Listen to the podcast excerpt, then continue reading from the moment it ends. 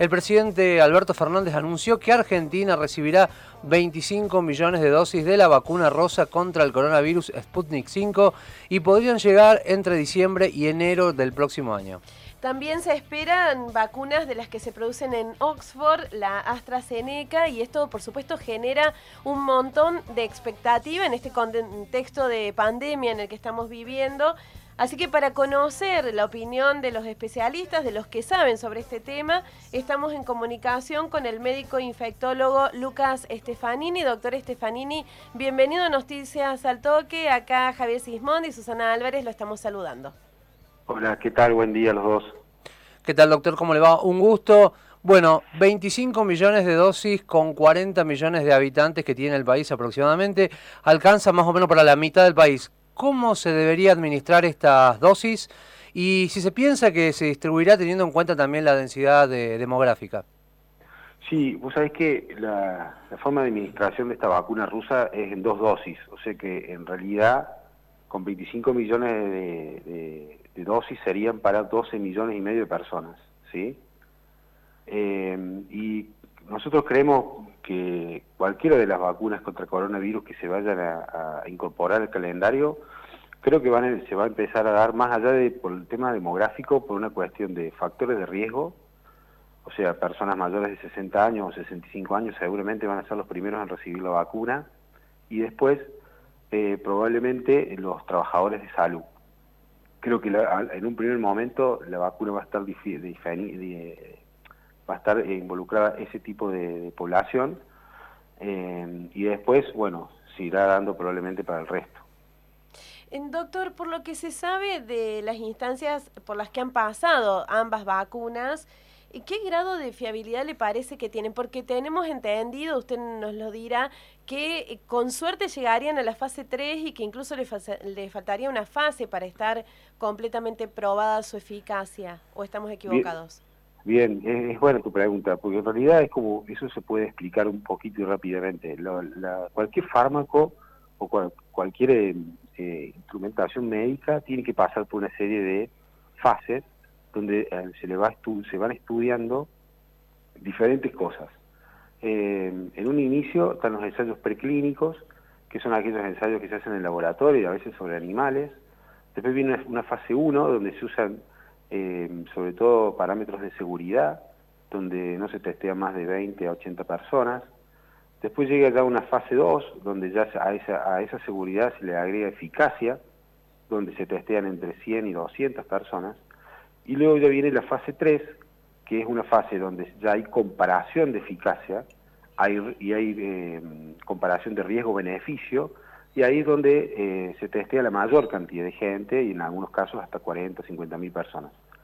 Cuando esa fase 3 está terminada, los datos son buenos, se, pide ¿sí? una autorización a la Organización Mundial de la Salud para que ese instrumento eh, se pueda empezar a utilizar y ahí empieza, ya la fase 4, que es cuando el fármaco ya está dando vuelta en, la población y se le hacen estudios de farmacovigilancia cada tantos meses. Tanto la vacuna de Oxford, que recién usted como comentaba, como la vacuna rusa, están en una fase 3, están terminando los datos de fase 3, aparentemente los datos son favorables por el momento, pero obviamente hay que esperar que se termine eso, esa fase 3, donde los datos sean buenos tanto no, tanto en, eficacia, sino también en seguridad, o sea que sea una vacuna segura, y en ese contexto se puede empezar a dar a la población en general. Cuando se está en condiciones, después viene otra parte que es la parte logística, que no es fácil. Imagínense, hay que vacunar mucha cantidad de gente, las vacunas necesitan eh, en algunos casos eh, heladera, en otras vacunas nuevas que se están también eh, estudiando hasta freezer, y después hay que buscar la población, ir a buscarla al terreno, vacunarlas, o sea que eh, no, es solamente decir, bueno, está la vacuna, es toda la logística que viene después de eso, que es también compleja. Doctor Stefanini, usted señalaba esto, ¿no? Está la fase 3, fase 4, digamos que sería como la fase definitiva de esta vacuna.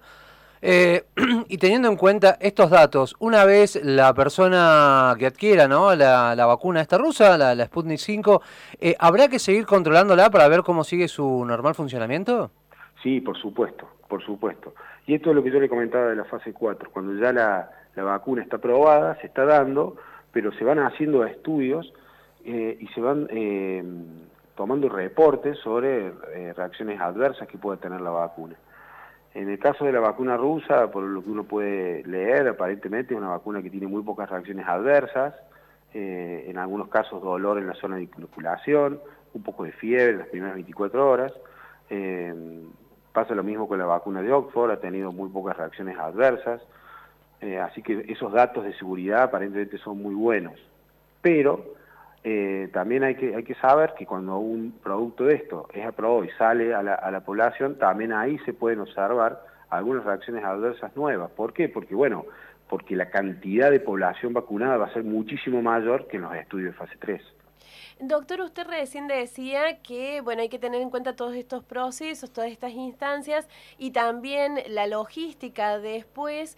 Eh, de acuerdo a lo que usted viene viendo y a su conocimiento, eh, ¿cómo va a ser el momento y de qué manera eh, en que la población empieza a sentir que empieza a cambiar algo porque hay una vacuna circulando? No sé si se entiende lo que pregunto. Sí, yo creo que es interesante, o sea, ver cómo va a responder la población y, si la población se va, va a seguir cuidándose o, en el contexto de la vacuna va a volver a la vida normal, absolutamente normal que teníamos en 2019. Creo que, que, va por ese lado. Eh, yo creo que no vamos a poder vacunar a toda la población. Eh, sí, probablemente podamos vacunar una gran cantidad de pacientes de riesgo, que son los que realmente con el tema de de esta enfermedad pueden andar mal. Eh, eso va a ser sumamente importante.